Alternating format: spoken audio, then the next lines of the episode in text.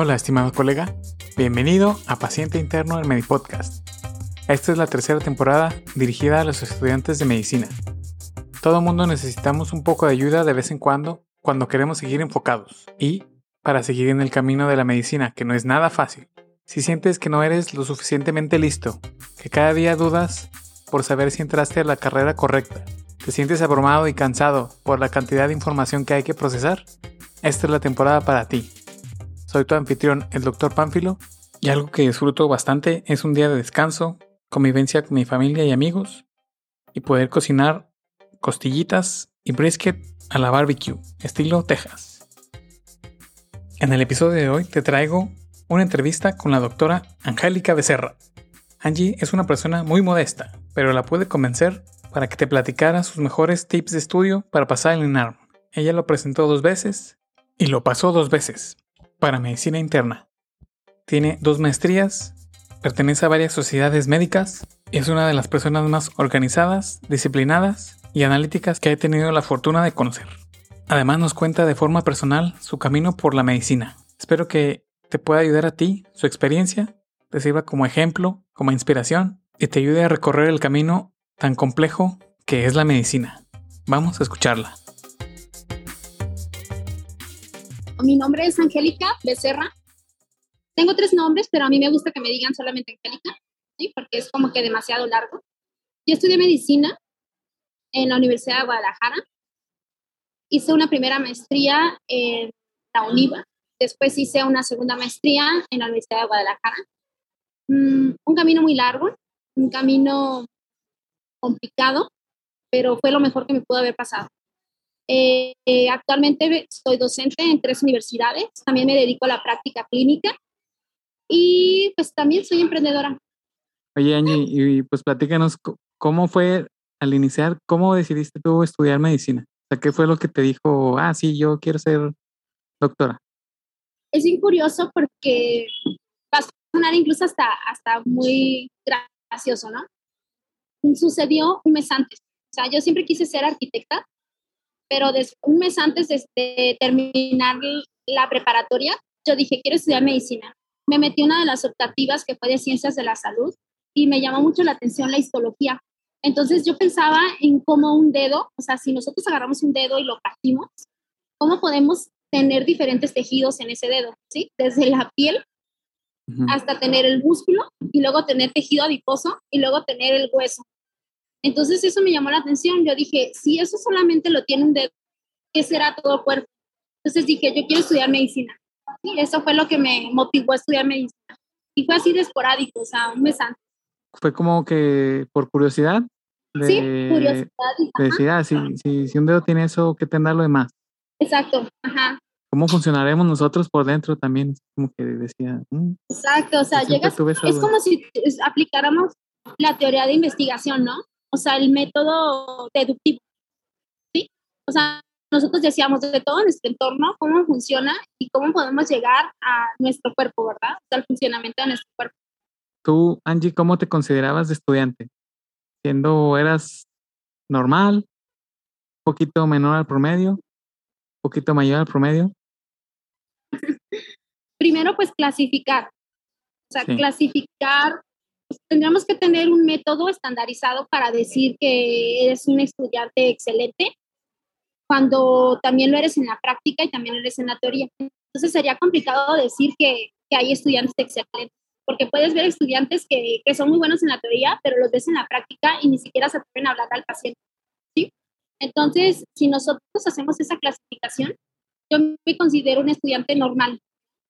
Normal porque sale y siempre has estudiado muchísimo, siempre has tenido los mejores promedios, pero llegas a medicina y te das cuenta que hay personas que saben inglés, saben alemán, saben italiano, saben francés, que estuvieron en algunas escuelas donde tal vez hubo una mejor preparación que en lo público, que me ha llamado mucho la atención a mí, o sea, en la vida y siempre que he sido estudiante, es que nunca debes de subestimar a nadie, ¿sí? O sea, puede haber personas que tienen todas esas capacidades o que fueron preparados para eso, pero que al momento de estar en el ruedo no lo mantienen. O sea, empiezan bien y después terminamos mal. Y entonces la clave pues es eso, la constancia y disciplina. Por tanto, me considero un estudiante normal, un estudiante que no puedo ponerme una calificación, pero que sí puedo decir que di todo como persona.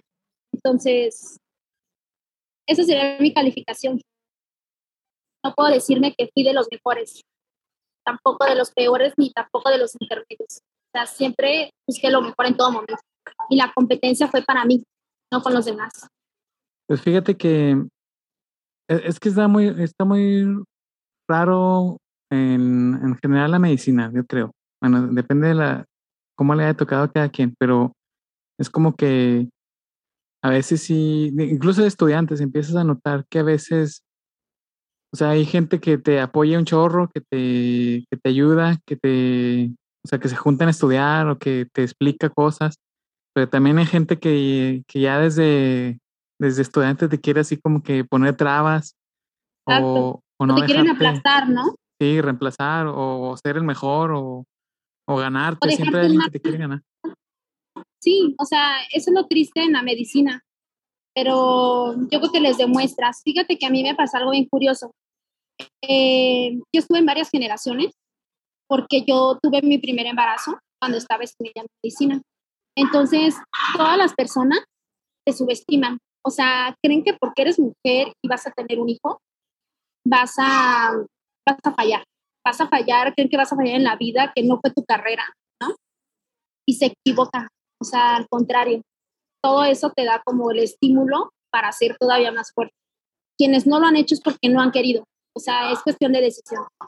Entonces, yo jamás me dejé aplastar por nadie, ni jamás me dejé que nadie eh, me hiciera menor a algo, ¿no? Al contrario la competencia era conmigo y si alguien quería estar conmigo, yo siempre brindo la amistad y quien no, pues que siga su camino. El camino era mío y nadie me lo iba a quitar. Sí, pues claro, como que esa es una parte muy importante, una clave de, de a lo mejor competir contra ti mismo más que contra los demás, ¿no? Exacto. O sea, como que si lo entiendes desde, desde el principio que estudias medicina, pues ya eh, lo ves como, como si fuera un, pues un juego, ¿no? Bueno, un, juego que tiene ciertas reglas. Pues si tú compites contra los demás, pues vas a, a, sentirte frustrado porque siempre hay alguien que es mejor. O sea, siempre hay alguien que es un poquito mejor o más o simplemente que estamos diferentes, ¿no? Sí, sí, cada Con eso, o sea, jamás puedes competir con lo mismo. Y bueno, para ti, más o menos vamos encaminados a esto, pero ¿qué fue el reto más difícil que tuviste que superar en la facultad? lo más difícil que tuve que superar, yo siempre he sido una buena lectora, siempre, o sea, desde que tenía tres años yo ya quería leer un libro, sí, entero. ¿Tres años? o sea, tres. Desde que tenía tres años de vida, sí, así, tres años. En tres años yo, ni sabía leer. yo tampoco, pero yo le decía a mi hermana que me enseñara a leer, o sea, eso. Entonces, cuando llegué a medicina, me di cuenta que teníamos que leer muchísimo, o sea, que no solo leíamos las 10 páginas que eran de un día para otro como en la preparatoria, sino que tenías que leer casi medio libro para un examen. Entonces, leer anatomía de la Target fue lo más difícil para mí, porque no pasaba del primer párrafo y me quedaba dormida. me quedaba dormida y no le entendía nada. Yo decía, pero qué, qué autor tan más raro. O sea, no le entiendo nada, no sé de qué me está hablando. Pero para ese entonces solemos ser muy cuadrados. Si nos dicen, estudia este libro, estudias ese libro. Entonces, pues yo iba al libro que me decía. O sea, no me da opciones a mí misma de leer en otras partes. ¿Sí? Entonces, eso fue lo más complicado, leer la target en el primer semestre de medicina. Bueno, es que la tarjeta sí es, es, extremadamente descriptivo. O sea, es, hay un capítulo del ombligo, me acuerdo. Hay un capítulo que describe nada más el ombligo. O sea, así de, quisquilloso, pues, es el, la tarjeta. Sí, sí, y luego, luego empiezas, bueno, cuando eres estudiante de primer año, pues es prácticamente otro idioma, toda la terminología. No la entiendes. Es algo que, que, no, que no entiendes. Y, y pues sí, es, es que es prácticamente aprender un idioma nuevo. Y luego toda esa información de, de pues prácticamente dos, tres capítulos de un día para otro. Y luego para el examen. Sí, o sea, el examen departamental, o sea, que ni siquiera tu profesor lo hace. Era terrible. O sea, por eso te digo, o sea, fue, la, fue lo más difícil. Para mí, la tarjeta fue lo más difícil de toda la carrera.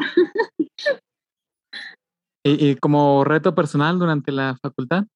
Primero, fue terminar la carrera, terminarla y aprender lo más que se pueda. O sea, yo siempre desde que estaba en la primaria, es mi filosofía. O sea, cuando vas a clase, te tienes que llevar lo que hubo en clase.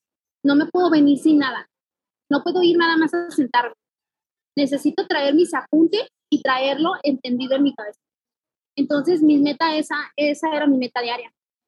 Y finalmente, pues terminar la carrera, pese a lo que se atravesara en el pese a lo que viviera, pese con quien estuviera o con quien no estuviera. Entonces, eso fue, eso fue la meta principal, terminarla. Una vez esa, pues vas preparándote. Te van diciendo que te prepares para hacer un examen nacional, que si tú no te preparas desde primero te lo dicen. O sea, que si tú no estudias para el examen desde que estás en la carrera, o sea, no lo pasas. Así te lo dicen tal cual. Y luego te dicen, si no haces el nacional, es como si no eres médico con algo. O sea, te hacen entender eso. Entonces, pues sigues a la manada. O sea, estás tan joven que dices, bueno, está bien. Todo el mundo dice que pasas el examen, que tienes una especialidad y eres médico. Ok, mi meta primera fue esa, ¿no? Terminar la carrera. Después de eso dije, yo voy a pasar ese examen. O sea, a mí nadie me lo va a platicar, yo lo voy a pasar. Esa como te vean las personas cuando eres madre, que creen que ya no vas a seguir, que creen que ya no, no sé. Sí, se acabó.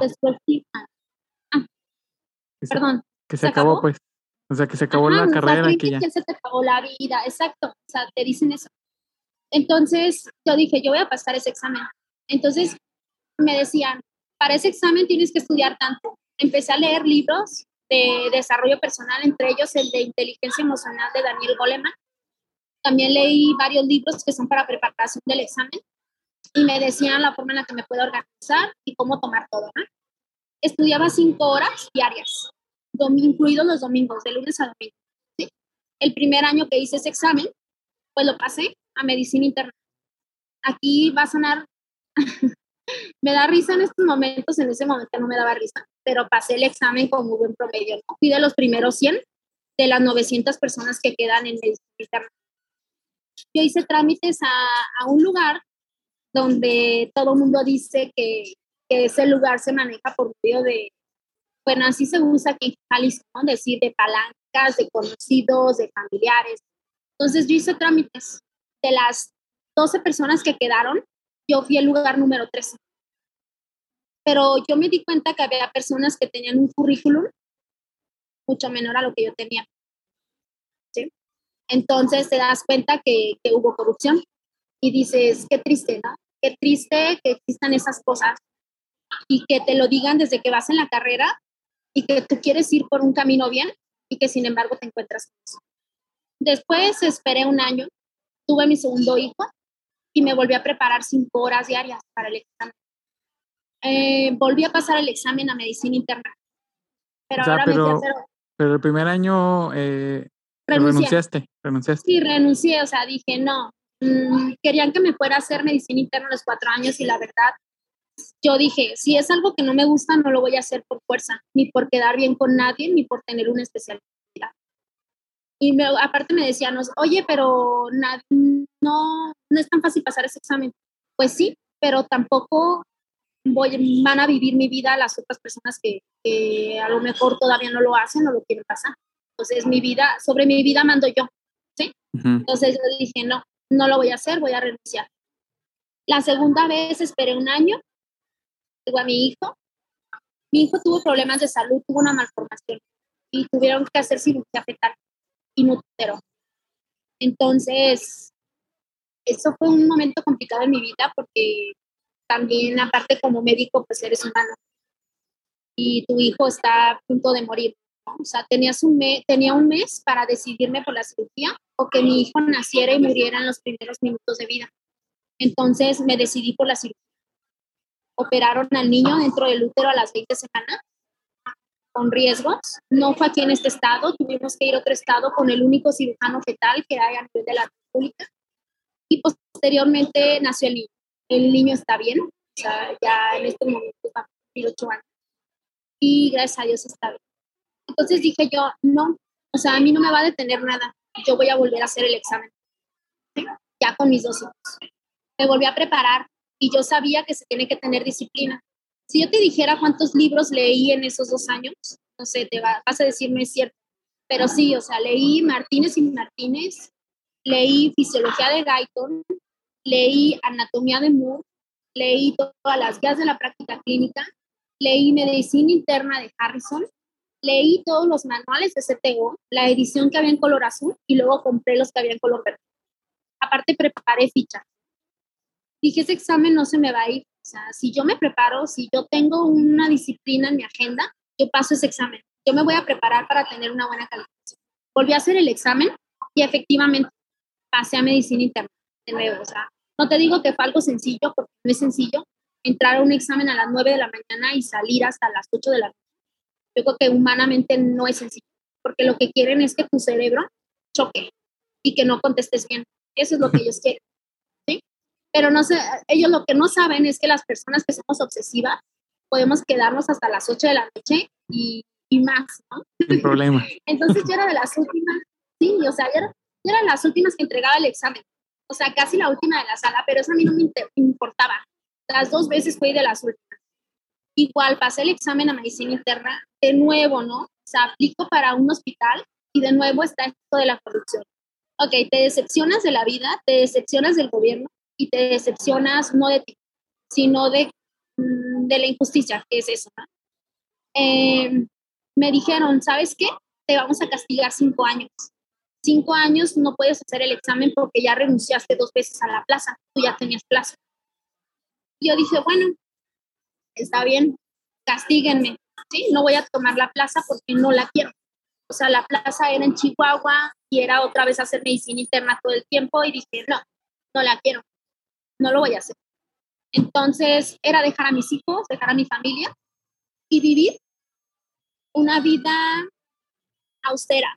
O sea, no vivir cómodamente, estar en guardias y no estar con mi familia.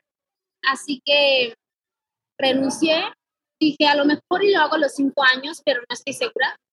Pero por lo pronto siempre me había llamado la atención estudiar nutrición. ¿sí? Yo ya tenía planeado ya hacer la carrera de nutrición, y, pero me dijeron, ¿sabes qué? Te conviene más la maestría. Y pues bueno, hice la maestría, hice la primera maestría, me titulé con mención honorífica. La maestría de nutrición. En nutrición clínica. Ajá. Nutrición clínica. Eh, me dieron mención honorífica. Después dije, no estoy contenta, quiero más. Quiero más nutrición. Entonces apliqué a una maestría. Esa fue la primera maestría que fue privada. Yo la pagué. Pero luego después apliqué a una pública, a esas que tienen apoyo del gobierno. Y dije, sí, yo sí creo que voy a salir, me voy a preparar para los exámenes y para toda la evaluación. Y efectivamente, de las 100 personas que aplicamos, quedamos 11 personas y una de ellas fui yo. Entonces, terminé esa segunda maestría. ¿Esa es la pues de? Para los que están en de CONACYT, así es. ¿verdad? Ajá, la de CONACYT. Muchas personas me decían, haz directamente el doctorado, ¿no? O sea, vete a una maestría que ya tenga el doctorado. Pero pensé lo mismo. O sea, lo que te, no voy a hacer lo que me diga todo el mundo. Dije, voy a hacer lo que yo quiero. El, mi camino lo marco yo. O sea, nadie más me va a decir lo que yo tengo que hacer. Ok, entonces me puse a hacer esa segunda maestría y pues bueno, aquí estoy. No te platico todo lo demás que he hecho porque lo hago entre, entre eso, ¿no? O sea, entre ellos diplomados. Un diplomado de la Sociedad Europea en Nutrición Enteral y Parenteral. ¿sí? También tengo otro de la UNAM y muchísimos cursos, ¿no? Pertenezco a dos sociedades, una que es la Sociedad Jalisciense de Endocrinología y Nutrición y otro que es el Colegio eh, de Medicina General y Familiar de Jalisco, que te avala, Y aparte te, te certifica cada año. Entonces me mantengo en continua actualización. Y hasta ahorita, eso soy. eh, oye, bueno, y teniendo todo tu recorrido, eh, ¿puedes darnos cinco tips o hacks para, para mejorar un estudio en nuestras facultades, a los que somos estudiantes, bueno, los que son estudiantes? Sí, lo primero es que tengan organizada su agenda. O sea, si sea un domingo, tienen que tenerlo organizado. O sea, nada de que no sé mañana qué voy a hacer. Todo tiene que estar organizado. Dos, si el maestro te dice que eso es lo que existe, no te quedes con eso. Lee más. No lees solamente una referencia, lee tres, mínimo. La tercera, pues que no permitan que nadie quiera modificar su vida. Al contrario, ellos son dueños de lo que deciden, de sus decisiones. Si ellos quieren hacer medicina y están en medicina, es porque ellos lo decidieron y tienen que continuar. No tienen que parar por nada ni nada. ¿Sí? Otra, que sería la cuarta, que no sigan a la manada, que hagan lo que ellos les La manada tiene su, objetivo, pero los objetivos son propios. Y el hecho de hacer una especialidad no te garantiza la felicidad como médico. Eh, no es malo, al contrario, es muy bueno. Y para quienes lo están haciendo, pues felicidades, es todo un reto. Pero no es lo único que hay en la vida. Y cinco, que nunca pierdan el objetivo. Nunca lo pierdan. Y que ese objetivo se vea reflejado en su agenda. Esas tres horas de estudio diaria, divididas media hora para cada materia, es la mejor inversión que pueden hacer en la carrera de medicina, sobre todo en las materias básicas, como mm. morfología, ¿verdad? Anatomía. Fíjate que entonces una clave es como pues planear, organizarse y enfocarse, ¿no? En, en lo que quieres y que nadie te diga lo contrario, enfocarte. Exacto. Sí, fíjate que yo tomé un curso para técnicas de estudio. He leído como tres libros también para técnicas de estudio. Entre todo lo, lo que he leído, cuando yo me preparaba para el ENAM, era mientras leía, yo ya iba formulando una pregunta. Entonces, al momento de formular la pregunta, ponía la respuesta en la parte trasera de la fichita. Para ahorrar fichas, yo ponía las preguntas de un lado y eran como 10 preguntas y del otro lado nada más lo básico, ¿no? Si, por ejemplo, porcentaje de las personas que presentan tan y ponía la respuesta atrás. ¿Sí? Ah, lo, la clave. Entonces, eso me sirvió muchísimo porque al final que yo terminaba de leer todas las especialidades, yo ya tenía el resumen en las fichas. Entonces, llegué a hacer, no sé, yo creo que más de 2.000 fichas. Y al final era lo único que repasaba, o sea, ficha tras ficha antes de hacer el examen, que fue como un mes antes. Entonces, eso me sirvió muchísimo. Existen otras técnicas. Eh, entre ellas fue lo primero que te dije, o sea, tener primero tu agenda, emocionalmente estar bien y tener el espacio correcto donde estudiar. Otra es tener a la mano todo lo que necesitas. O sea, no tener, por ejemplo, tienes tu escritorio y tener atrás de ti los libros necesarios para el estudio. No decir, ay, no me toca esto y no sé dónde está el libro. O sea, no usar la técnica de Pomodoro, que esa yo, yo creo que la conoces muy bien, en la cual te das un tiempo y luego descansas.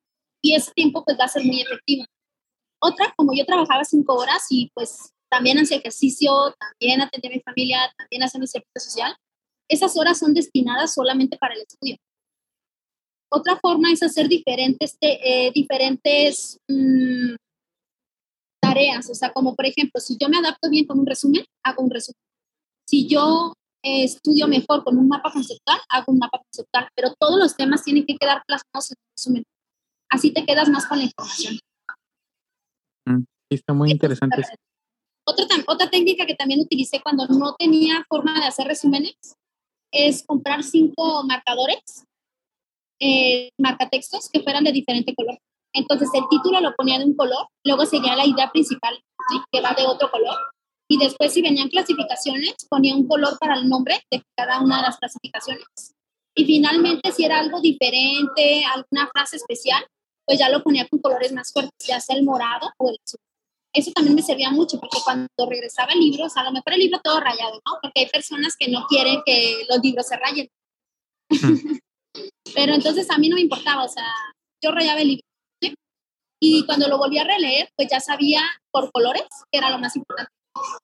Cuando sentía que tenía una pregunta que era para el examen nacional, o sea, que era típico de eso, le ponía un asterisco a un lado de donde está el, la línea, ¿no? De donde está el, el párrafo en la línea, ponía un asterisco. Entonces, a veces no podía hacer la pregunta en ese momento, pero terminaba todo el capítulo y ya tenía las, las que iban a ser posibles. Mm, ¿Sí venían? Sí, sí venían. Sí, sí venían. O sea, te enseñas a entender el examen, lo que te están preguntando y lo que te quieren preguntar. Un tip para el examen, eso sí, ese tip me sirvió muchísimo. Siempre buscar la lógica entre la pregunta y la respuesta. Lees la pregunta, primero la lees y la entiendes. Si tienes la respuesta, no te vayas a ver todas las respuestas. Primero piénsala tú. ¿Qué es lo que me quiere preguntar? ¿Qué es lo que quiere que le diga? Después te vas a la respuesta. Si lo primero que se te vino a la mente antes de ver la respuesta es la respuesta. Eso me sirvió muchísimo. Claro. Otro fue que vas descartando, ¿no? Esa yo creo que todo el mundo la O sea, vas descartando la que no puede ser. Pero importante, siempre entender la pregunta desde que te la plantean y ver qué me está preguntando, o sea, qué quiere que le diga, hacerte esas preguntas, o sea, qué es lo que quiere esta pregunta. Y antes de contestar, pues ya, ya estás predispuesta a lo que va a venir. Sí, está muy interesante. Es que fíjate que también eso sí, creo que es algo importante de cuando tú estás sometido a un examen, lo que, lo que evalúan es lo bueno que eres para contestar un examen, realmente. Y la resistencia. Sí, y no tanto, no tanto cómo tratas al paciente o cómo eres como médico, ¿verdad? O sea, nada más lo que evalúan es qué tan bueno eres para responder un paciente, o digo, un, examen, perdón. O sea, que, que, es una sola etapa de lo que eres como médico, pues. O sea, es nada más una, una, una cara de lo que, de lo que eres en realidad. Todas las habilidades que tienes que desarrollar. Fíjate que en, Estados Unidos tienen un, un, examen que es más complementario, por así decirlo. O sea, es un examen de... ¿El USMLE? Sí, el USMLE. Porque ahí sí te evalúan la, el conocimiento. Y el conocimiento clínico, la habilidad clínica y el último creo que es... O sea, el último te ponen un paciente, un paciente así... Mm, qué interesante. Y ahí sí te evalúan. Pues, Lo eh, hiciste, lo hiciste. No, no, pero fíjate que cuando yo terminé el cuando estaba en el servicio social estábamos estudiando los STEP. O sea, estábamos estudiando la metodología americana. Porque pues, estaba muy interesante. O sea, te enseñaba cómo. E, eran preguntas, era un banco de preguntas americanos, de cuenta. Sí. Pero no, pues yo no lo, no lo presenté nunca, pero, pero sí alguna vez fue mi intención como que, pues por lo menos presentarlo, pero no, ya te das cuenta cómo, cuánto cuesta cada examen y, ¿Y qué preparación tienes? Y no, pues sí está difícil. Y luego, como comentábamos, ¿no? O sea, ya todo es privado. Por tanto, pues es económicamente la inversión es Sí, no, o sea, para ya estar allá, o sea, si tú quieres hacer un curso, por ejemplo, el USMLE son 10 mil dólares por módulo, más o menos. O sea, pues no, está así. Digo, si lo tienes y lo puedes hacer, pues adelante. Es una gran ventaja si puedes ejercer allá, o sea, si puedes eh, eh, eh, revalidar tus estudios allá en Estados Unidos, es, está genial, pero no está fácil y no es barato. Eso sí es seguro. Pero yo creo que no hay límites. Sí, sí. Yo creo que si tú lo quieres hacer, o sea, lo haces. Sí, si tienen la oportunidad, a los que tengan la oportunidad, sí, sí se las, aunque sea de experiencia, ya sabes cómo están, ya sabes a lo que o sea, si, tú lo quieres hacer, o sea, lo, vas a hacer. Yo creo que no, no, no te pueden detener. El único que te detiene es uno mismo. Sí, exacto. Igual también hay formas en que te puedan apoyar económicamente. O sea, a lo mejor algún familiar o alguna beca. O sea, también lo hay. Sí, sí claro. sí, que no sea un, una, ni que sea toda tu motivación, pero que tampoco sea tu, tu límite. límite y como tú dijiste en un principio, si si yo lo puedo hacer y lo quiero intentar y, a lo mejor no lo paso, no pasa nada. O sea, voy a saber lo que es. Mm. Y yo creo que no se pierde nada cuando todavía no tenías nada. Al contrario, ganamos.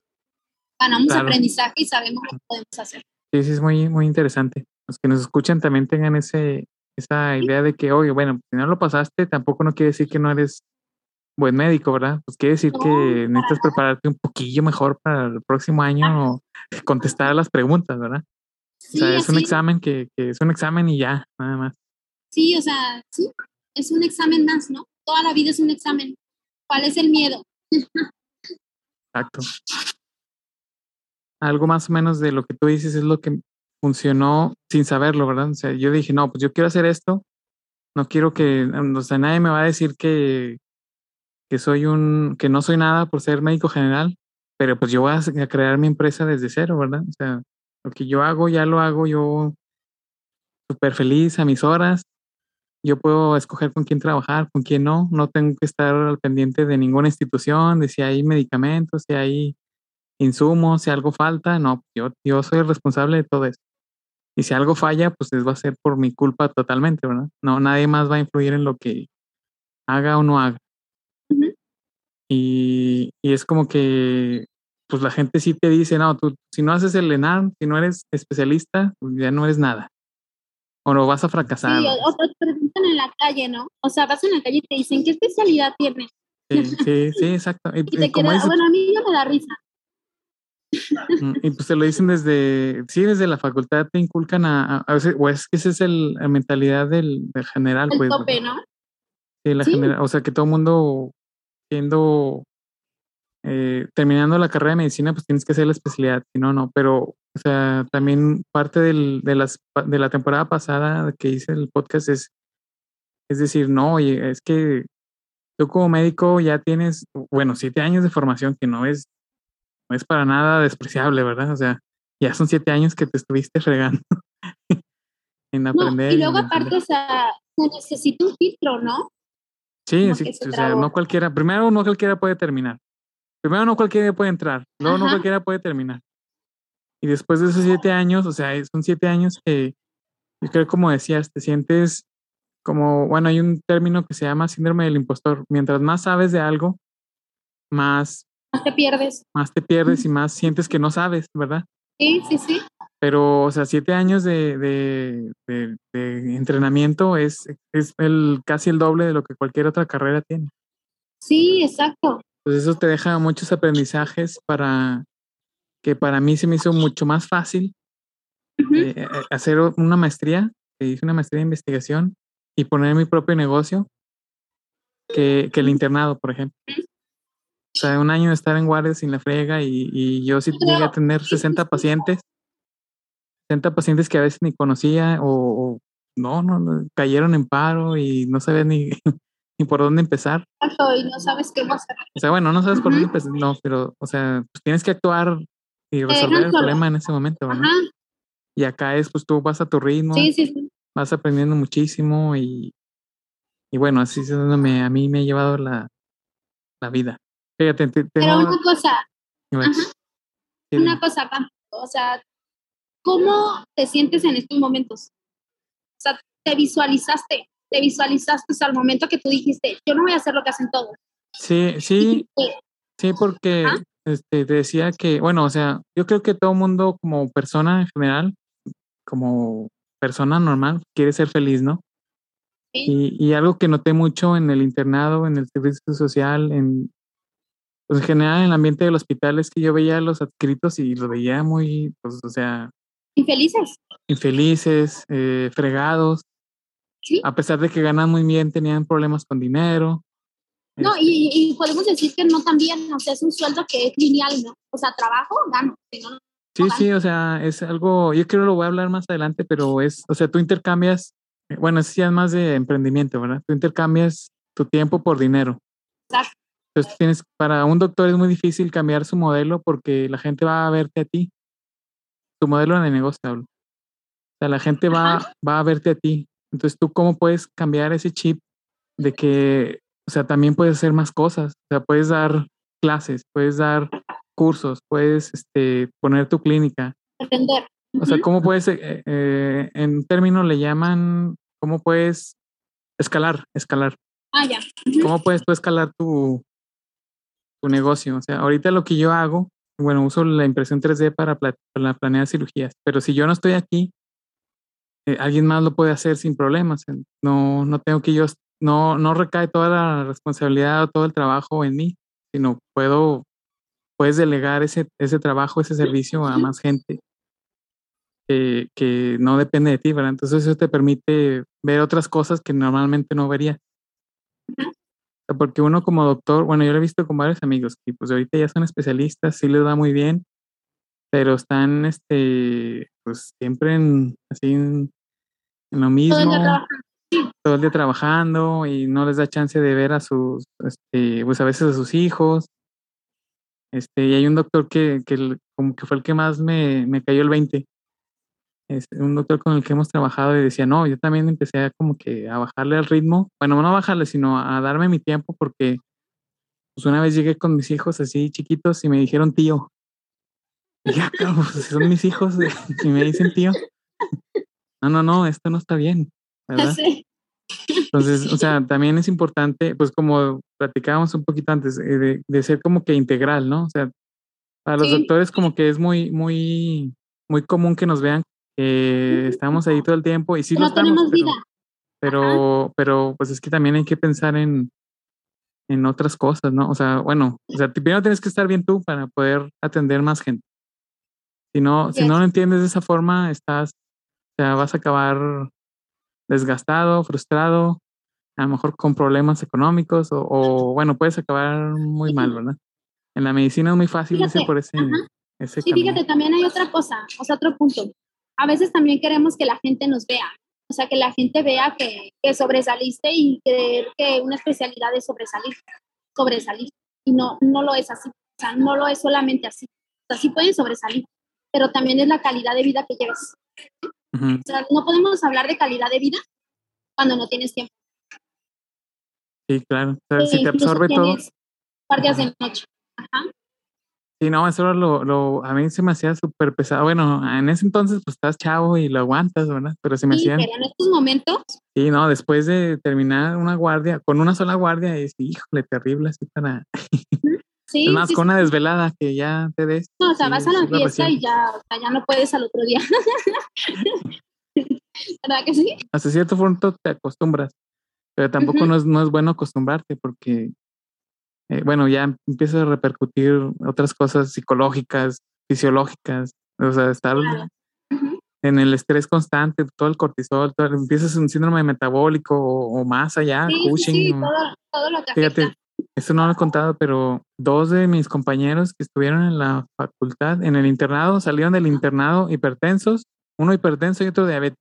O sea, con 26 años. No puede ser. 24, 25 años que terminamos el internado.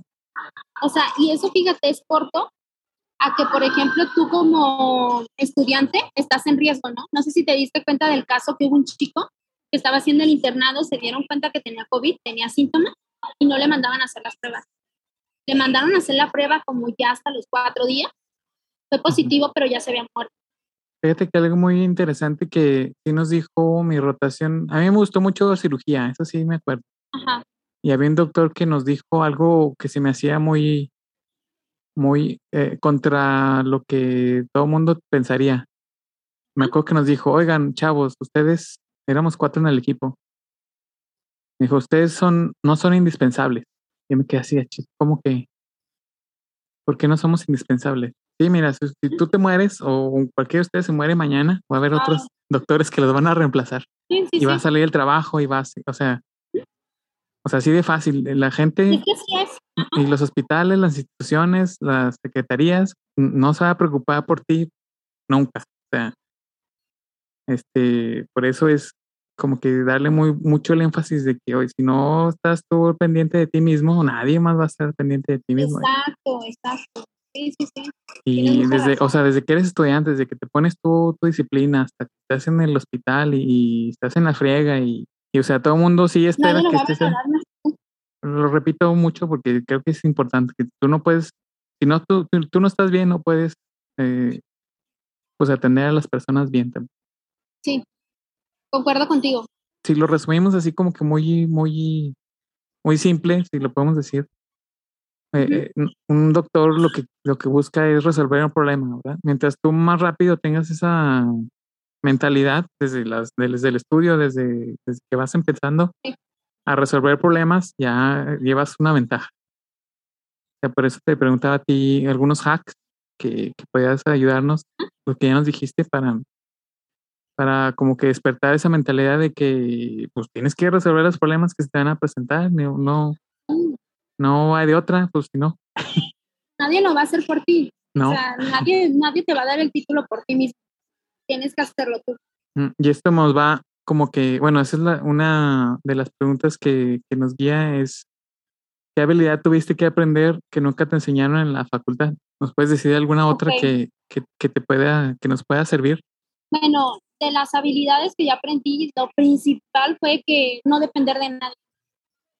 Sí, o sea, yo sé que es un trabajo en equipo en medicina, que trabajas con enfermería, que trabajas con laboratoristas, muchas personas.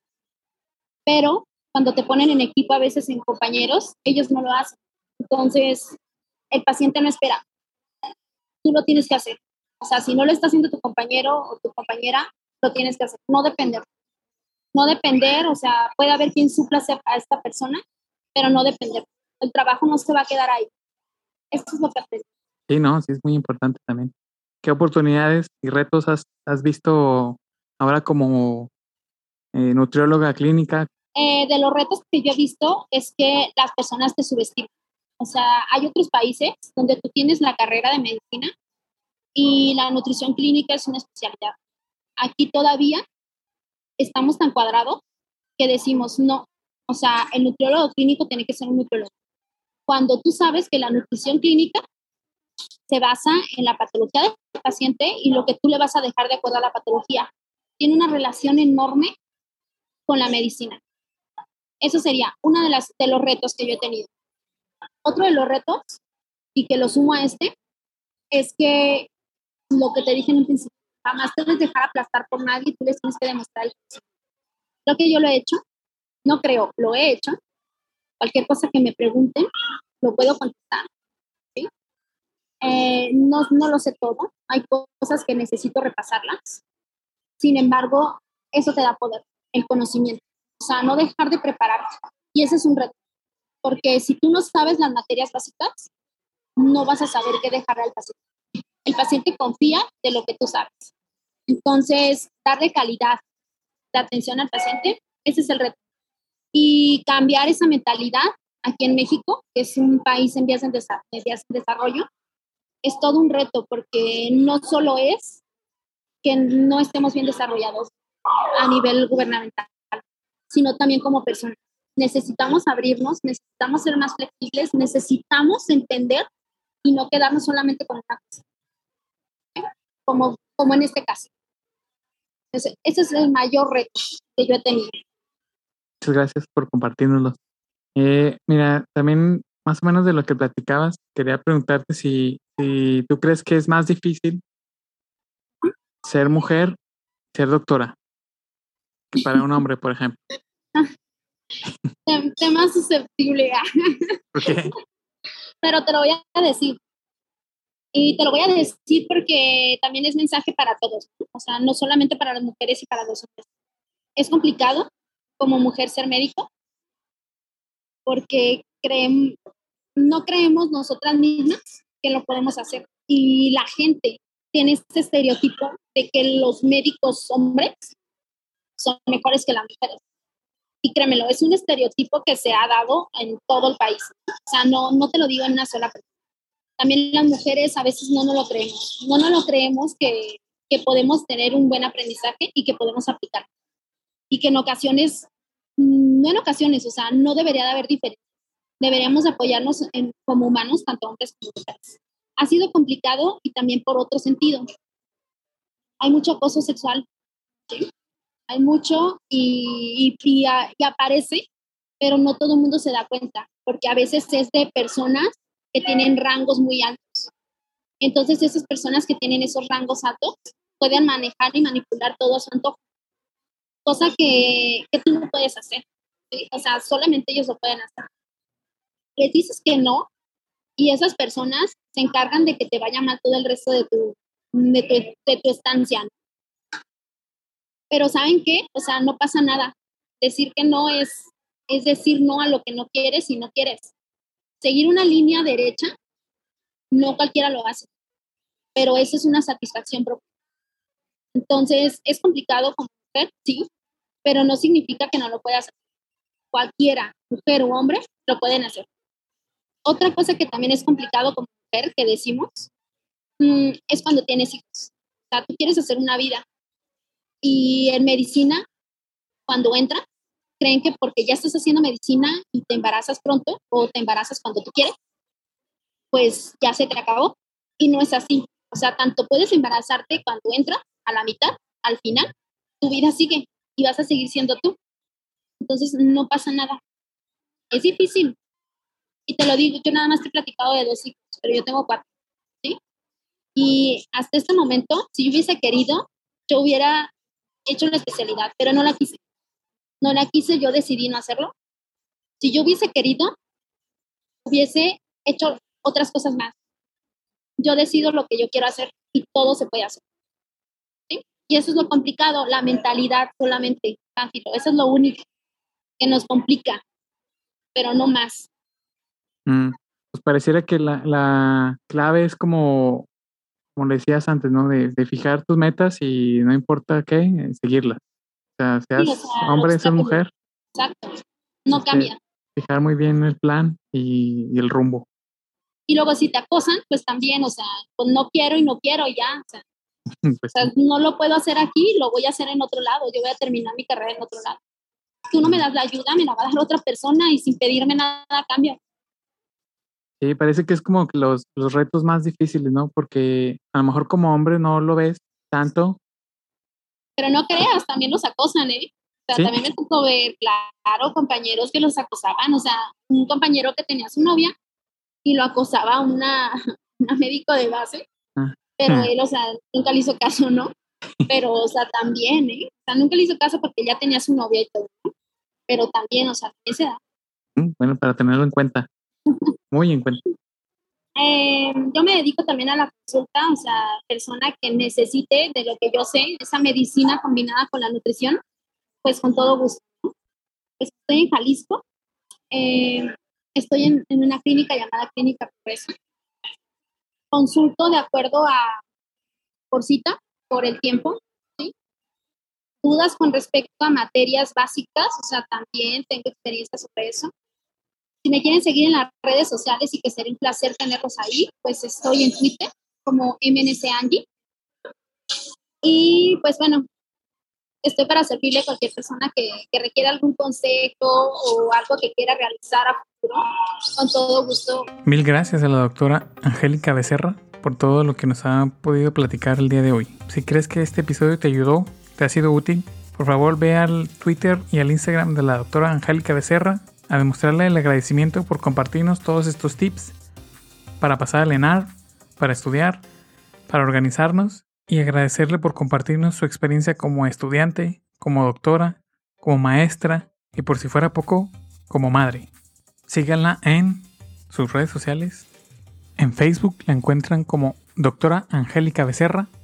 En Instagram como arroba nuclimine-doctora Angie en Twitter como arroba mncangie y recuerden que es experta en nutrición clínica y nutrición materno-infantil. Da consultas privadas al número de WhatsApp con el código de país de México más 52 y el número es 33 17 52 05 79. Se lo repito. Código del país 52 33 17 52 05 79 por WhatsApp. Les voy a dejar los links de todos modos en la parte de abajo en la descripción del episodio para que no tengan problemas en contactarla. Nos vemos en el próximo episodio. Bye.